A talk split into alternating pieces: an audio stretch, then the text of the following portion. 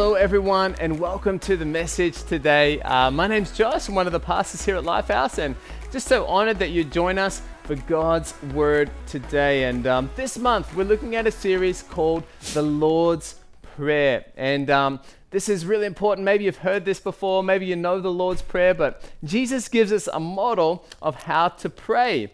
And um, the disciples came to Jesus one day and they said, Jesus, would you teach us to pray? And in Matthew chapter 6, verse 9, Jesus says, This then is how you should pray Our Father in heaven, hallowed be your name. Your kingdom come, your will be done on earth as it is in heaven.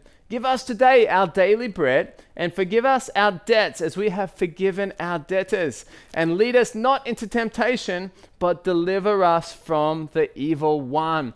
And uh, this is a great model of prayer um, from Jesus. And uh, oh, our hope, our desire for you is that you would be able to learn this prayer this month. Maybe memorize it. You've got some homework to do this month. Don't worry, we got uh, we got five weeks. Um, to learn this prayer. And actually, to help us out, the Lifehouse Kids team has actually put together a song by Kenny the Koala who is going to sing the Lord's Prayer for us. And maybe that's a way we can learn as well. So let's check out Kenny the Koala singing the Lord's Prayer.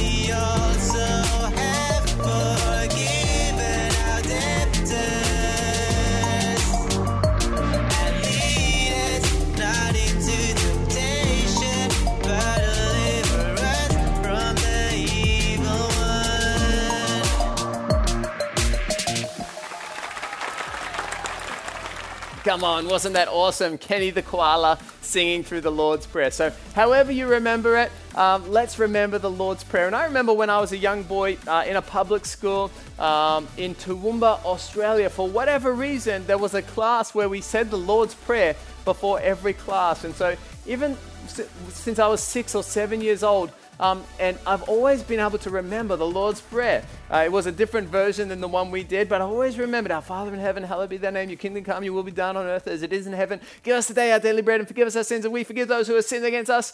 And lead us not into temptation, but deliver us from the evil one. Almost word for word. And I've always been able to go back to that um, in a tough time or when I didn't have anything to pray or just in the mornings when I've been sleeping and, and, and sleepy and just, God, I just want to pray. And the Lord's Prayer, it mentions five P's. Um, the first P being praise, the second one being God's plan, then God's provision, our daily bread, um, then God's pardon, his forgiveness of us, and then also God's protection. And so we're looking at five P's this month. Now, last week we looked at praise. And um, so if you missed that, make sure you go back and see Pastor Rod uh, teaching on praise. And today um, we're going to look at God's plan. So, verse 10 Your kingdom come, your will be done on earth as it is in heaven. And so um, I love this. I love this phrase here Your kingdom come, your will be done on earth as it is in heaven, because it gives us a purpose. It gives us a plan to our lives. You know, we're not just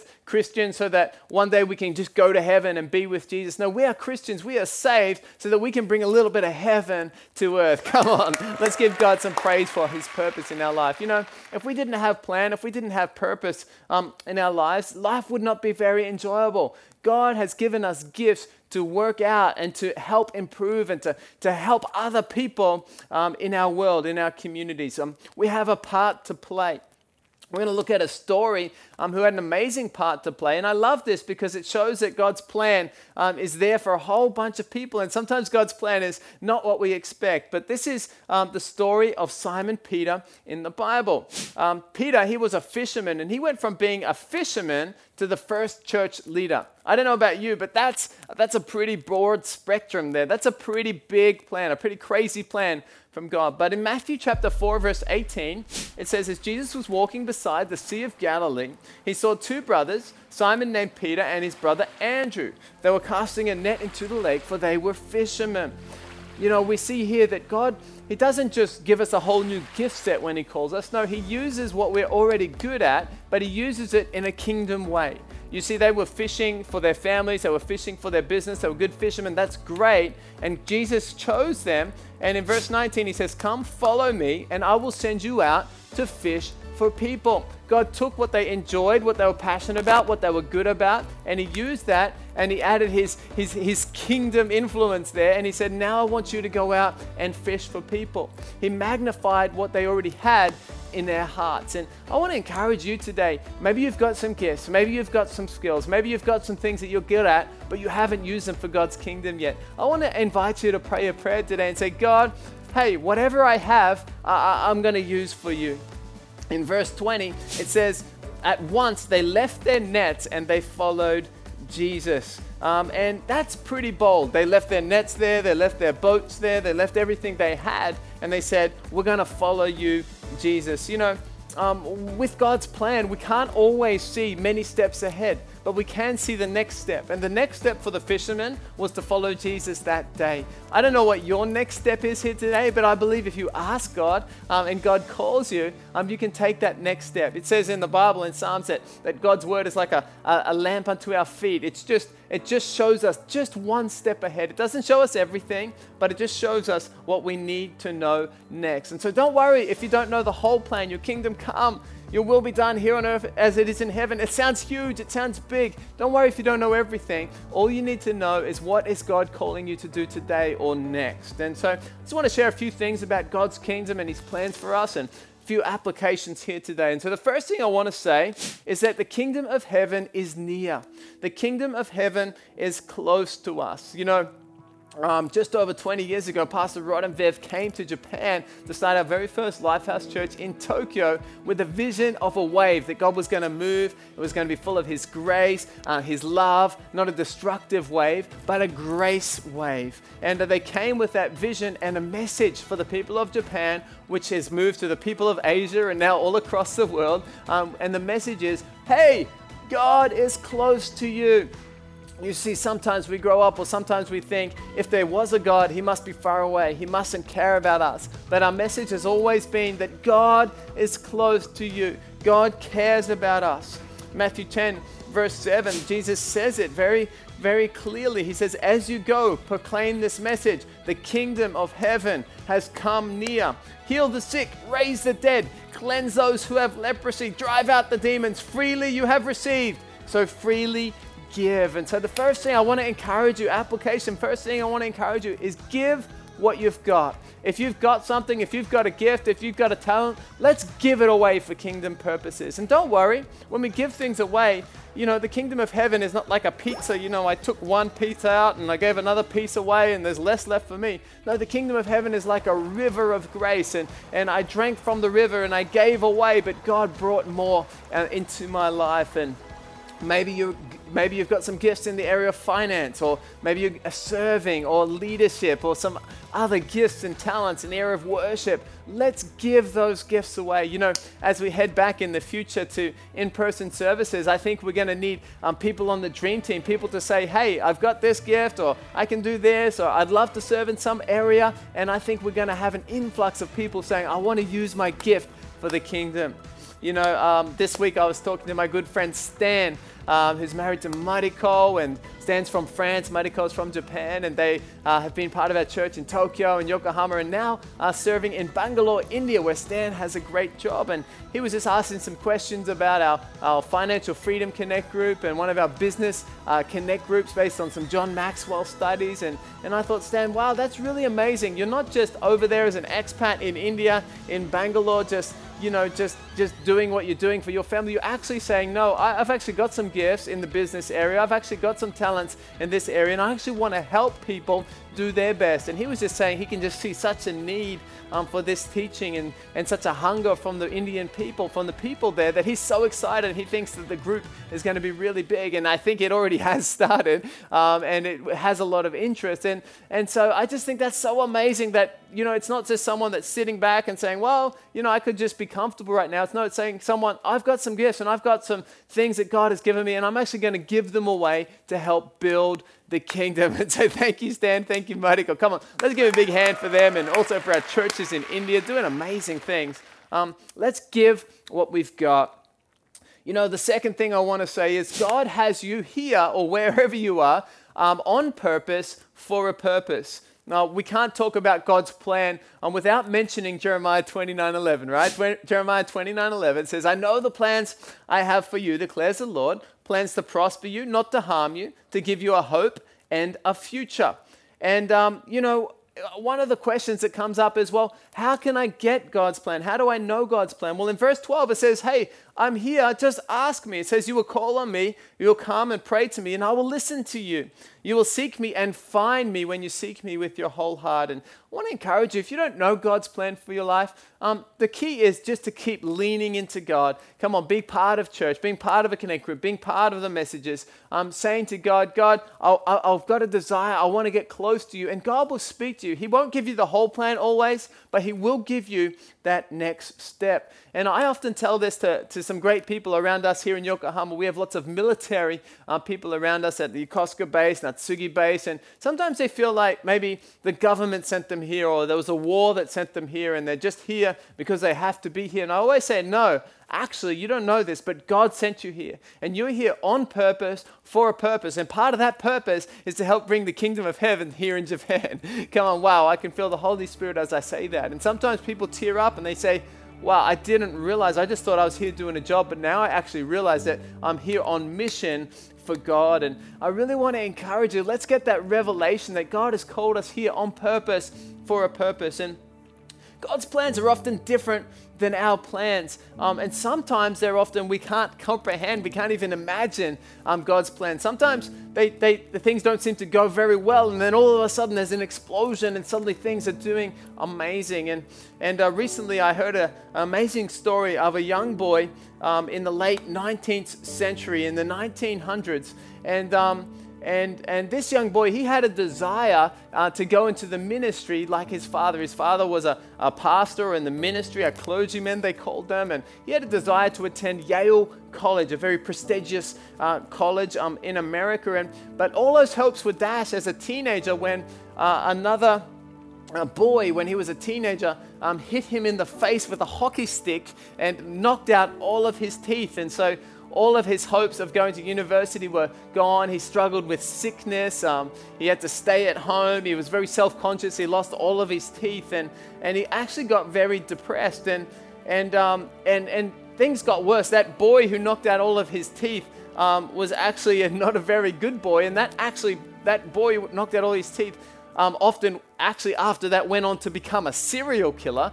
Pretty crazy story. And so this this other boy, he was um, at home and he didn't have anything to do, but he was looking at the window and he got inspired by the birds flying and things flying. And he said, I would love to do something um, to create something um, that would enable humans for us to fly. And so while he was at home, because he couldn't go to university, he just started studying about flights and drawings and looking at birds. And this boy's name was Wilbur Wright. And we know the story that um, they, they went on in 1903, Wilbur and Orville Wright, they, they, made, the, they made their um, plane. They made the very first plane, and they actually are the people who invented the very first aeroplane. Um, and they were uh, a Christian family. Their parents were Christians in the ministry. Actually, they had many times when they were designing this plane that they finished the plane, they were ready for test flights, the winds were perfect, everything was perfect, but it was a Sunday. And I actually had many times when they said, We're not going to fly today because we're going to respect God um, and, and respect the, we're going to take a break on Sundays on the Sabbath and we're going to give that time to God. So they were God fearing people. Um, and of course, they went on to do amazing things, design the plane, um, and, and that gave birth to what we have today, which is international travel. And pretty crazy story. Unless he had had his teeth knocked out by a future serial killer when he was 15 or 16 years old, um, Wilbur Wright would have never had the desire to design a plane or wouldn't be locked in his home. And actually, when if you just think about that, you know, without the plane, how would we even be here in Japan today? I mean, maybe we could have come, uh, Pastor Rodoviv could have come on a ship from Australia, I guess, or could have come that. But think about how many people have heard the good news about Jesus because they were able to fly to another country to go and share the good news about Jesus with them. Can you see God's plan? Sometimes don't always go uh, so perfectly or always so well, but we know in Romans 8:28 that in all things God works for the good of those who love Him, who have been called according to His purpose. And sometimes maybe it feels like the, years 2020 or 2021. Sometimes maybe it feels like they've just hit us in the face and knocked our teeth out. Um, um, there certainly has been a lot of uh, death and, and, and, and not good things. Um, but let's see, could it, could it possibly be out of this that God could use this terrible thing with the, the pandemic situation and could He use it for good? Could he actually use it to accelerate his plans to get people to know him? I think he could. And if you believe that today, why don't you give some, plan, some praise to Jesus this morning if you believe that? And come on. So let's trust the plan. Things may not go so well. We may be hurting. We may be stuck. We may feel like our teeth have got knocked out. We, we, we, but we may have lost the battle, but we haven't lost the war. We may have lost the round, but we haven't lost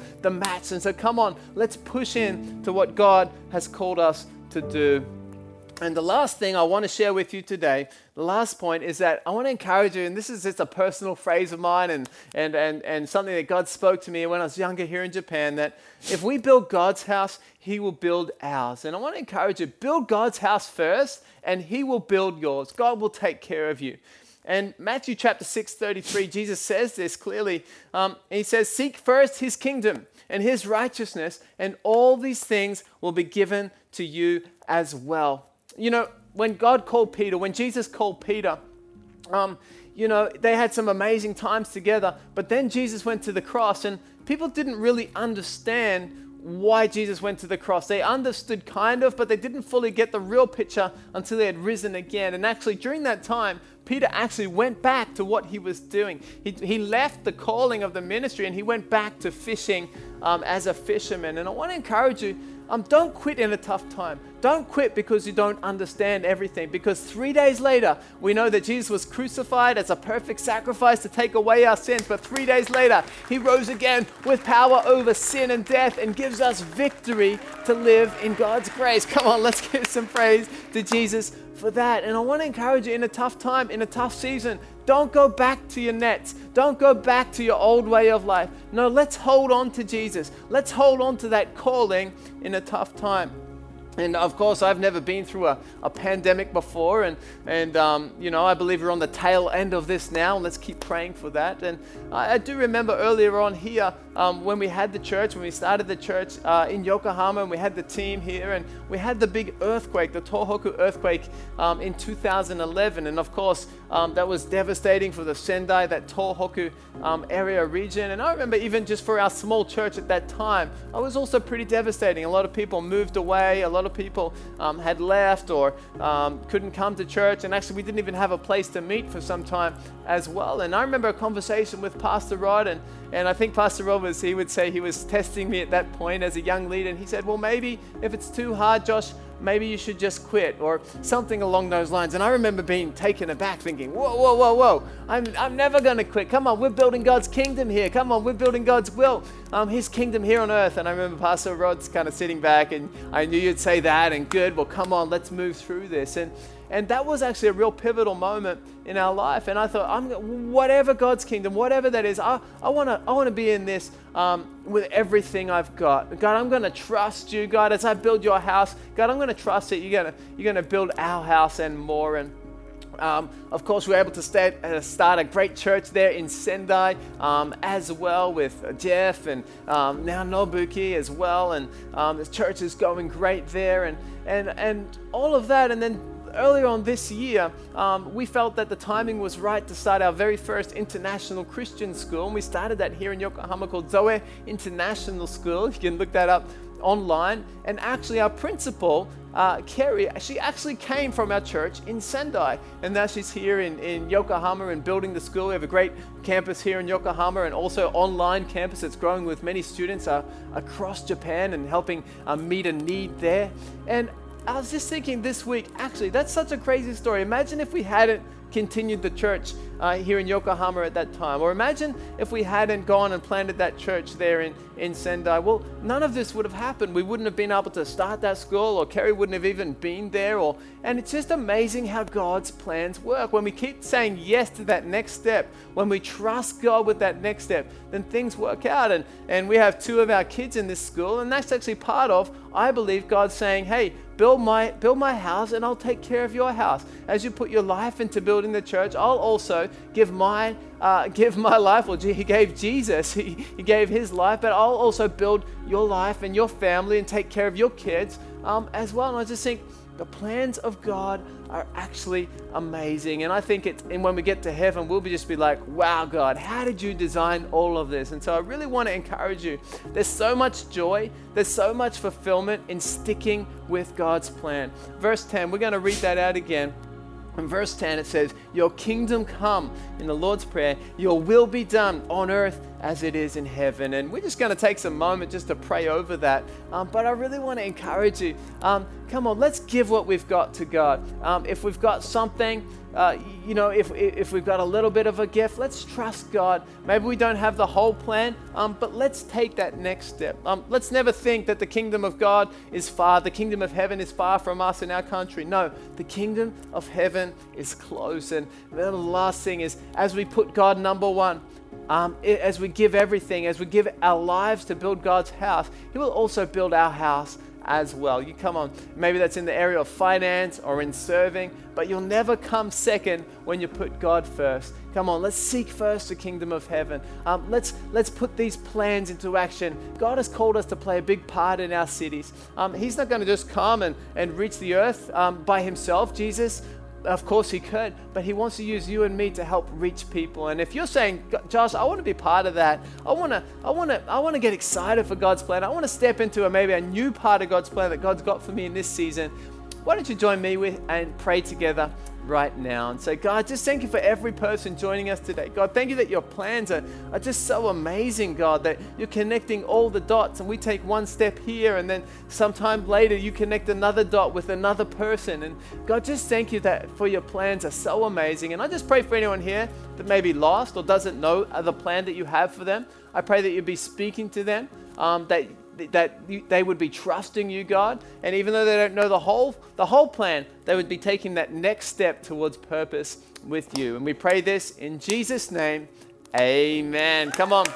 Let's give God some praise. Or maybe you're there and you don't yet know God today, but you want to get to know Him. He's been speaking to you, um, the Holy Spirit's been touching you, um, and uh, you would like to invite Jesus into your life today. Well, in a moment, I'm going to count to three and say now. And if that's you at that time, um, why don't you pray this prayer together with me? I believe you can feel God touching you and you're saying, Jesus, I want your forgiveness. I want to get to know you. Um, when I say now, let's pray together. One, two, three, now. Dear Jesus, I believe in you. Thank you for forgiving me. Come into my life and I will follow you. Well, congratulations. Hey, if you made that prayer today, if you prayed that prayer, that's the best thing you could ever have done. And I believe God is filling you right now with His love and grace. And why don't you just step into that and say, God, I want all that you have for me. And so, once again, congratulations. Um, leave us a comment um, or, or visit the website below, and we'd love to help you in that next step. Well, have a great week, guys. Thank you for uh, learning the Lord's Prayer together with us today, talking about God's plan. Remember, uh, next week we're going to continue on that. And uh, hey, um, let's be living in God's plan this week. Have a great week, and we'll see you next time.